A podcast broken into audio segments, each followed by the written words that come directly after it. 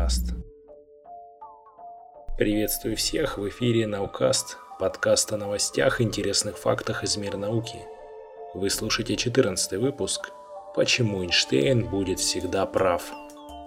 Астрофизики шутят, что один из плюсов быть астрофизиком – это каждую неделю получать письма от тех, кто доказал, что Эйнштейн ошибался.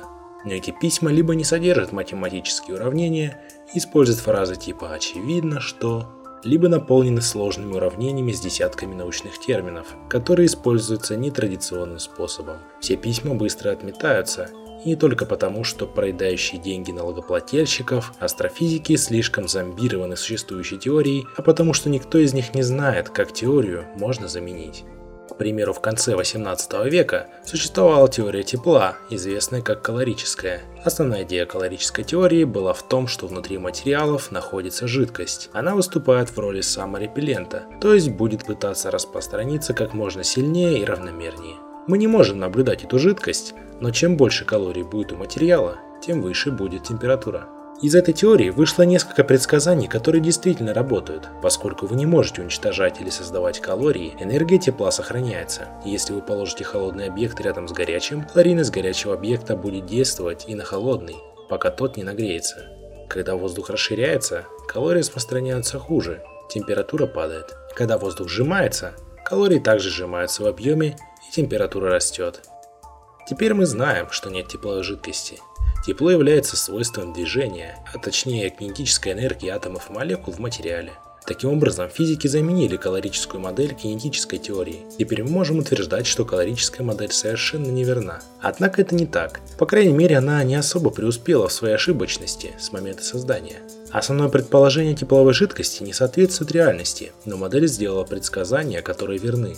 По сути, калорическая модель работает так же хорошо, как в конце 18 века. Мы не используем ее лишь потому, что у нас есть более хорошие модели, которые работают лучше. Кинетическая теория делает все те же прогнозы, что и калорическая, а также многое другое. Кинетическая теория даже объясняет, как тепловую энергию материала можно представить в виде жидкости.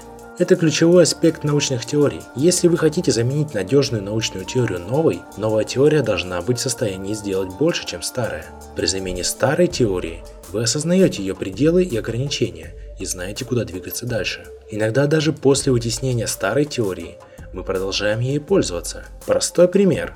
Закон всемирного тяготения Ньютона. Когда Ньютон предложил свою теорию всемирного тяготения в 17 веке, он описал гравитацию как силу притяжения между всеми массами. Это позволило правильно рассчитать движение планет, открыть Нептун, основное соотношение между массой звезд и ее температурой и так далее. Ньютоновская гравитация была и остается надежной научной теорией. В начале 20 века Эйнштейн предложил другую модель, известную как общая теория относительности. Основной предпосылкой этой теории является то, что гравитация связана с искривлением пространства и времени.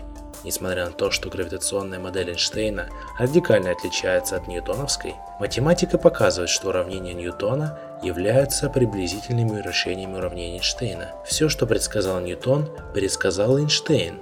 Однако Эйнштейн дал нам возможность правильно смоделировать черные дыры, большой взрыв, прецессию орбиты Меркурия, замедление времени и многое другое, что было подтверждено экспериментально.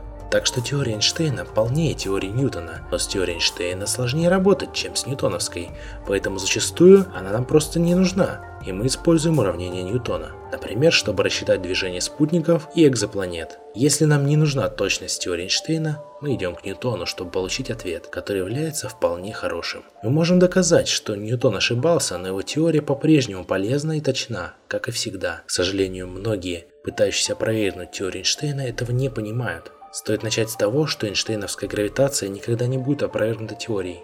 Она будет опровергнута экспериментальными данными, которые покажут, что предсказания общей теории относительности не работают. Теория Эйнштейна не вытеснит ньютоновскую, пока мы не получим экспериментальные данные, которые будут соглашаться с Эйнштейном и расходиться с Ньютоном. Так что если у вас нет экспериментальных доказательств, которые явно опровергают общую теорию относительности, ваши попытки будут обречены на провал. Другой способ развенчать Эйнштейна – это разработать теорию, которая очевидно покажет, что теория Эйнштейна по сравнению с ней приблизительная, а все экспериментальное прошлое общей теории относительности сочетается и с этой теорией. В идеале в рамках новой теории можно будет сделать новые предсказания, которые можно будет и проверить в разумных пределах. Если вы можете сделать это и представить идеи ясно, вы будете услышаны. Теория струн и энтропийная гравитация – примеры моделей, которые попытались это сделать. Но даже если кто-то преуспеет в создании теории, которая превзойдет Эйнштейновскую, и кто-то это наверняка сделает, теория Эйнштейна все равно будет работать, но в своих пределах. Эйнштейн никогда не ошибется. Мы просто расширим пределы его теории. Вы слушали Наукаст. Больше подробностей и подписка на новые выпуски на сайте подкаста evk.com/наукаст.